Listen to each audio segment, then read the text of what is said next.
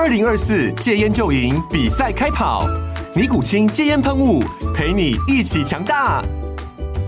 戒烟不容易，单靠意志力戒烟的人，时常无法克服戒断症状而失败。尼古清戒烟喷雾将是你的神队友，简单一喷，药品急速释放，立即缓解七大戒断症状，不限场合提高戒烟成功率。除了尼古清神队友，你还可以寻求专业医疗人员协助，一起迈向戒烟成功之路。尼古清戒烟喷雾，用科学方法戒烟，请咨询全台各大药局及戒烟门诊。本广告由尼古清戒烟喷雾、卫部药书字第零二七八三五号提供。嘉安嘉护股份有限公司，台北市中山区民生东路三段二号十楼，北市卫药广字第一一三零三零一九零号。尼古清戒烟喷雾，相伴每个新开始。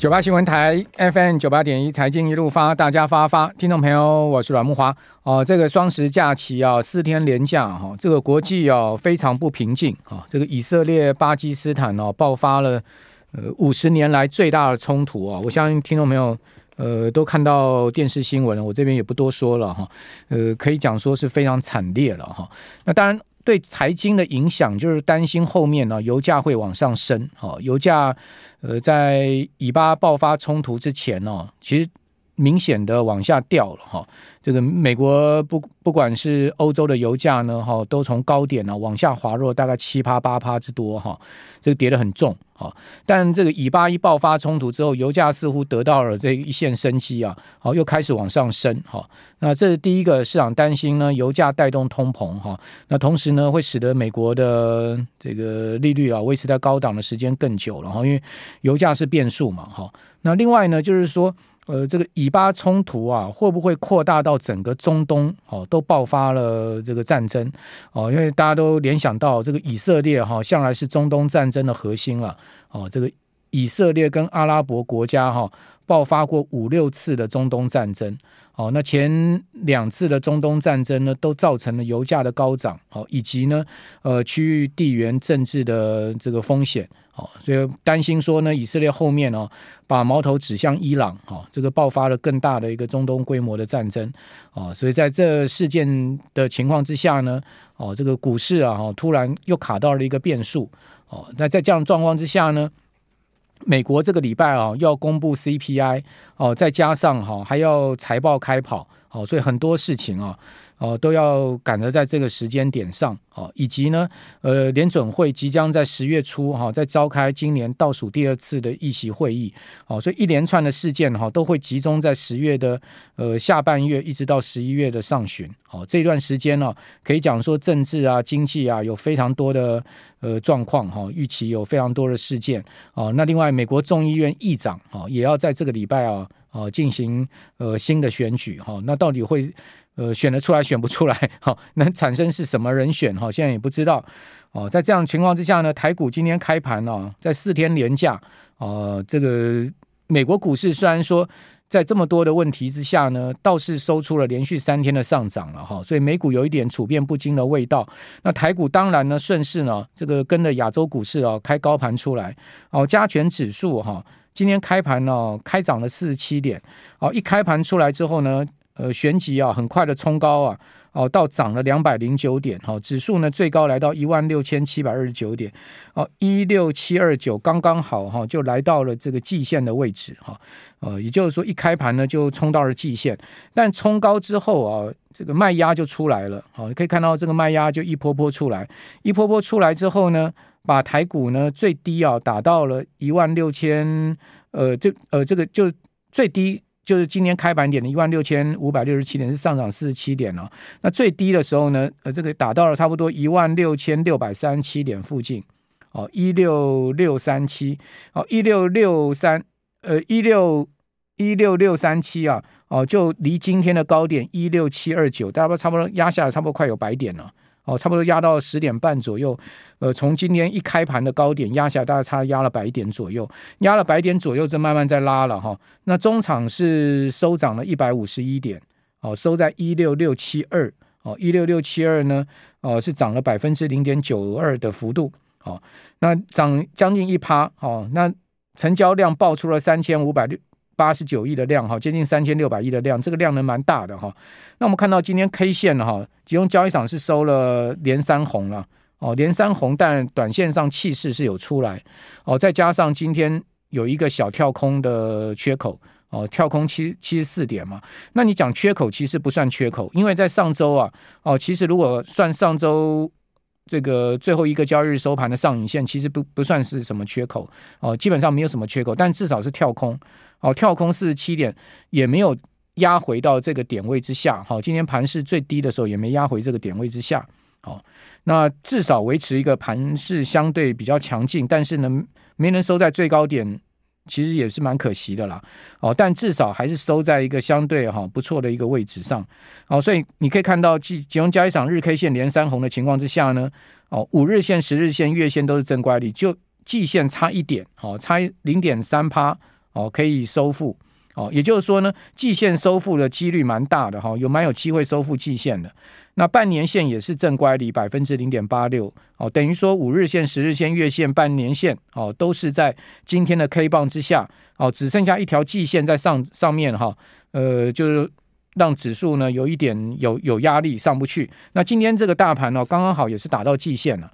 哦，打到季线就没过，可见这个季线哦是一个实质反压。那如果说呢能过季线的话，当然这个大盘就有机会去挑战了波段的高点。然后波段高点当然就是今年七月底哈一万七千四百六十三点的高点。哦，那季线是个关键。比如我们举一档今天最强的股票创意来讲，我还记得在上周啊节目有跟听众朋友讲哈，创意啊蠢蠢欲动。哦，你可以看到创意它就一直被压在季线下面。果然今天呢。哦，创意呢就直接跳空啊，开高哦。那今天开盘直接开在这个一一千四百九十块哦，在上周最后一个交易日收在一千四百三十五，等于说呢开盘就大涨了五十五块之多啊。那很快的哈、差不多在这个创意差不多在九点二十分左右就收到，就冲到涨停板了。好，冲到涨停板哦，一直锁涨停，锁到十点之后呢，大盘往下压嘛，好，所以呢，创意就被打开，开开关关，开开关关。那这个开开关关之后呢，到十点半之后，它又一路锁涨停，锁到这个尾盘。所以你说今天呢，最强势的一档股票就是创意了。哦，创意呢收涨停一千五百七十五哈，涨了一百四十块之多。哦，那今天创意就是标标准准，直接哈攻过季线的一档股票。所以呢。只要说能攻过季线，攻过这个季线反压，后面应该就是有一个不错的行情哦。大盘现在就等待攻过季线哦。那如果一旦攻过季线，是不是大盘就是创意的翻版？哦，大家可以去看一下创意的这个走势。我记得我上周一再跟大家讲，创意就是这档股票蠢蠢欲动。我我就说，就是一条季线压在上面，只要创意能过季线的话，相对就有这个呃，就就就有空间可预期了。哦，果然今天呢，创意就在瞎说呢，Microsoft 也要做自己的 AI 晶片了。哈，大家现在 Google 要做自己 AI 晶片，Microsoft 也要做自己的 AI 晶片啊，然后亚马逊也要做自己 AI 晶片。反正呢，这些科技巨头全部都要做自己 AI 晶片。为什么？因为 NVIDIA 晶片太贵了嘛。你太贵也就算了，我还要等，好等半天没晶片。所以在这样情况之下，我当然自己就找这个 IP 厂商一起来开发晶片嘛。哦，那 Microsoft 找谁？Microsoft 是找创意嘛？那亚马逊找谁？亚马逊呢？这个就找这个呃，亚马逊据说了哈，就是找那个四星 KY 了。然后呢，这个 Google 就是找联发科嘛。所以你看到联发科为什么最近股价这么强？一再跟大家讲发哥、发哥、发哥这一波不一样了哈。你看到发哥今天直接站站上八百了，收八百一十四，涨了三点五 percent，是不是？一再跟大家讲，可以注意发哥。那另外呢，就是信华，是不是？我一再讲信华，你看信华今天上三千了，哦，三千零三十五，大涨一百九十五块，涨了将近七趴。所以之前我们节目就跟各位讲，注意高价 IC 设计股，哦，这个方向完全没有错，哦，完全没有错。你可以看到高价 IC 设计股就是这一波最强势的族群。哦，不就是这个方向吗？哦，所以听我们节目是有帮助的啦。九八新闻台 FM 九八点一财经一路发，大家发发，听众朋友，我是阮慕驊。哦，本周啊有非常多的而且重要的经济数据要公布哈，比如说美国九月的 CPI，好，另外呢，呃，还有就是美国第三季的财报哈，在本周五也要起跑。哦，美国众议院的议长哦也要在本周改选哈。那今天。最重要的经济数据在台湾的部分呢，就九月进出口贸易数据，哈，这个刚刚我们有跟听众朋友报告，这边就不说了哈。呃，还有就是在这个，呃，还有就是这个核心的 PPI 跟核心的九月的 PPI 跟核心的 PPI，今天晚上美国也要公布哈，还有 EIA 的这个原油的报告也要公布，好，这是今天比较重要的一些呃数据哈。另外周四哈有联准会的会议纪要。哦，还有呢，九月的 CPI，哦，这是周四的重头戏。那周周五呢，有中国的九月 PPI、CPI、贸易账，哦，进出口的数据，哦，这些都是重要的哈。观察大陆经济方向的哦，总经数据要公布。那另外财报的部分呢，有联合健康，哦，联合健康可是道琼成分股哈，非常重要的一档股票。哦，还有另外美国的九月的消费信心。密西根大学的消息的初值也要公布，哦，这些都是在周五要观察的。当然，一连串的重要的哈，这个美国大的银行啊，也要在周五发布财报。哦，这个率先财报的起跑哦，就在周五了哈。联合健康哦，跟这个一缸子大的银行，像是呃 JPM 哈，摩根大通啦，花旗银行，哦，还有呢 Wells Fargo 好，富国银行，哦，贝莱德。哦，都要在周五公布财报。那现在目前市场预估了，美国第三季整体啊，这个财报啊，哦 S M P 五百大企业哈，呃，获利年比增幅是百分之一点三，好，会比前一季的衰退百分之二点八来得好很多。好，那到时候我们再来观察。哦，照来讲，过去的几季度哈，美国在公布财报的这个时间这段时间哦，这个股市大部分都是上涨的。哦，所以呃，有没有可能十月的行情哦，呃，可以开始延续第一周的涨势哈，到财报季哦走完哦，那当然财报季走完也要走到十月的下半月了哈。那当然应该这样子的可能性哈是存在的，就是美股啊迎来一波这个反弹，好是有这个机会的哈。那十月的第一周美股是收涨的哈，呃，在呃纳斯达克指数的部分呢，在周五哈出现了一个这个 V 转，好，好因为。在非农业就业数据公布之后，美股的股债哈出现闪崩哦，呃，非农业就业数据我们刚刚讲三三点六万超出预期嘛，哦，所以出现闪崩，但盘盘中呢很快 V 转上来，哦，这个美国十年期国债殖率一度哈上升有十个基点，哦，两年期国债殖率也一度上升了十个基点，但是后来都反转往下走。哦，三大指数呢，最多也都跌过百分之零点八到零点九的幅度，但最终中场都收涨。哦，纳斯达克指数收涨了百分之一点六，哦，标普收涨了百分之一点二的幅度，道琼也涨了百分之零点九的幅度。哦，费半指呢则是涨两趴。哦，因为在周五出现了这样一个股债的 V 转哈，而使得呢。这个全周，好，也就是十月的第一周，美股收涨，好，纳斯达克指数全周涨了一点六趴，好，标准普尔五百指数全周涨了百分之零点五，好，道琼继续下跌，哈，但是三大指数里面唯一下跌，跌了百分之零点三，哦，是连续三周的下跌。那费半指呢，全周涨百分之一点二，好。那我们刚刚讲说，因为这礼拜开始财报起跑，过去几季度哈，因为财报公布的时候，美股大部分上涨，好，所以看起来有机会，哦，有机会延续第一周的涨势，继续往上走高了哈。呃，但是因为以巴的这个战事的冲突啊，哦，突然投下一个变数哈，那这个变数呢，会不会使得这个股市啊，哦，也出现了转折？哦，这当然现在目前还要再观察。不过因为以巴爆发冲突在上周末。哦，在周末爆发之后呢，这个礼拜哦，美股倒是连涨两天，哦，所以可见以巴这个冲突市场应该定价风险不高了，哦，对股债市的影响风险不高，尤其是呢，美元指数反而跟这个美债殖率，因为以巴一冲突之后啊，很快的往下走，市场好像有资金避险到美债去，哦，同时呢，呃，看起来联准会的官员也集体出来放歌，有一点哦。在以巴冲突发生之后啊，要平息市场对于这个利率继续走高而这样的一个预期了。哦，这个是我现在初步的观察。所以在这样情况之下，以巴冲突反倒是哈好搞不好，反倒是这个呃，让美元不会再继续走高，同时美债殖率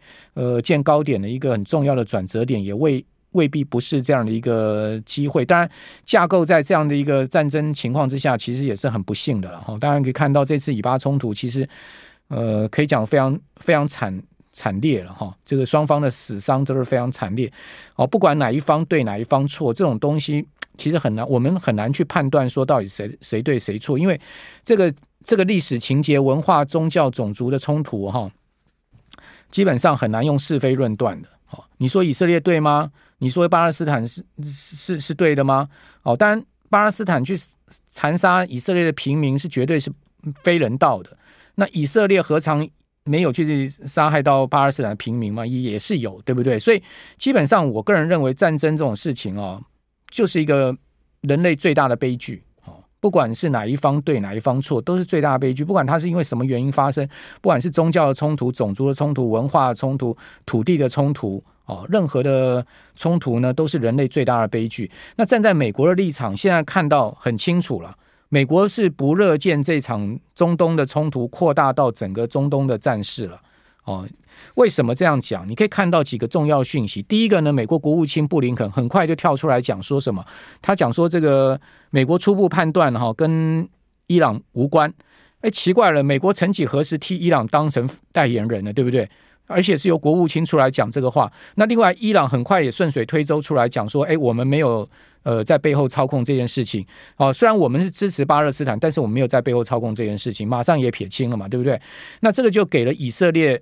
这个很大的一个限制，就是说你不要去进攻，好，或者是说呢，把这个事情牵扯到伊朗头上嘛。好，那为什么不要去牵扯到伊朗头上？因为现在油价哈好不容易压下来了，美国当然不乐见油价上去，这是第一点。哦，那油价因为以巴冲突发生，从每桶，比如我们讲美油好了，WTI 好了，从每桶八十一块美金弹回到每桶这个八十五，哦，弹不多，涨四块，哦，因为。先前每桶是从九十几块美金跌下来，跌到八十一块，最多跌到八十一块。哦，所以跌跌下来跌了非常多。哦，在以巴冲突之之前，油价大跌一波。哦，那大跌一波是为什么大跌？是据说这个美国啊，呃，要用以色列跟沙乌阿拉伯关系正常化去换哦，这个以色呃阿拉伯跟美国的一个什么共同的协议吧。哦，那这个共同协议呃。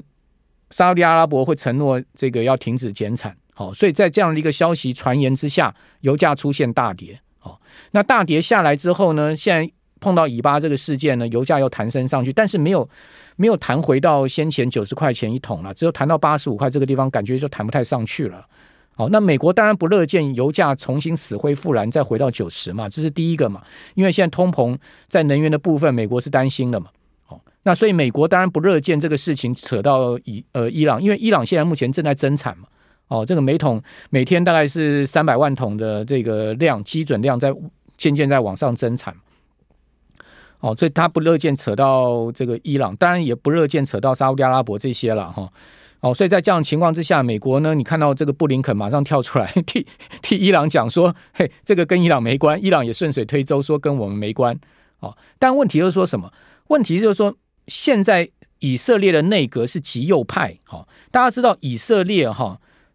这个纳纳坦雅胡啊，好总理啊，哦几度这个当总理，这个纳坦雅胡他是很右派的。那以色列现在是右派在当道，那右派他们的政策是什么呢？就是约旦河西岸，好，我们知道以色列跟约旦哦，就是靠一条约旦河，下面是死海嘛，好，这个约旦河西岸这个地方呢，是巴勒斯坦的。这个呃，人民所在的一个所谓约旦河西岸的一个这个区域里面，那这个区里面有些是巴勒斯坦的国土，有些是这个以色列的占领区。好，那巴勒斯坦的国土在约旦河西岸里面变得很零碎。大家如果去看那个地图的话，那东一个西一个小一个，就大大小小的很零碎。那约旦河西岸这一块呢，巴勒斯坦是比较温和派。另外呢。靠近埃及这边，好，这个加萨走廊这很小一块这个地方呢，它是这个巴勒斯坦的这个这个基，呃，这个呃，等于说这个就是哈马斯所在的地方了。那哈马斯基本上是呃这个巴勒斯坦的极端派了。那这次呢，攻击以色列就从从这个加萨哈马斯这边攻击出去，哦，所以以色列现在呢，呃，就把整个加萨封锁起来。那纳坦雅胡他们呢？基本上极右派，他们就是要严格去控制这个所谓约旦河西岸这个地方，他们就认为说约旦西西岸基本上就是以色列的国土就对了，哦，反正就是等于说就不让巴勒斯坦人在那个地方，他们的政策有一点就是说要渐渐让约旦河西岸这个地方巴勒斯坦人越来越少吧，哦，意思就是这样子吧，就是说，呃，不是你就是归顺，不然你就是，反正反正就让你们越来越少就对了。好，就是这样子一个情况，就是极右派是这样子。那以以色列这内部，其他也分了很多派，但现在是极右派在当道。那美国其实不是那么希望以色列这么右，哦，这么阴，哦，也就是说，他希望以色列呢，渐渐要跟阿拉伯世界呢，呃，大家和解，哦，所以这个是呃沙利文的政策嘛，就是说要以阿和解，是这个沙利文多年来苦心布局的政策嘛。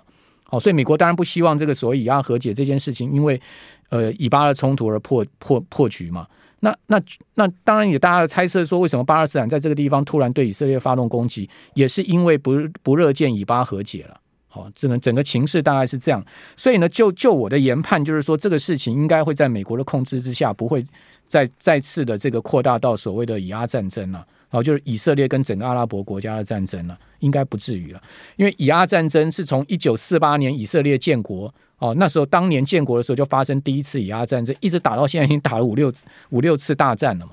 哦，那当然他不不热见这次在爆发，因为现在乌俄战争都还没解决，美国现在财政问题这么严重，他不希望中东再爆发战争，再把他的财政给拖下水嘛。哦，就是现在状况是这样，我个人估计是这样子了。哦，那当然我不是我说了算哦，他自己在，可能各各位还要自己在做研判哈。好，那呃，不管怎么讲，十月的行情，呃，看起来是有一个比较好的兆头了，就是说，尽管今天。大这个 AI 股重挫哈，你可以看到大跌都是 AI 股哈，但是还是有强势的股票哦，这个强势的股票也不少。今天整个大盘哦，或者贵买哈，里面强弱势股票是很两极化，跟刚才吕国珍讲美国两极化是一模一样。反正现在全世界都很两极化就对了。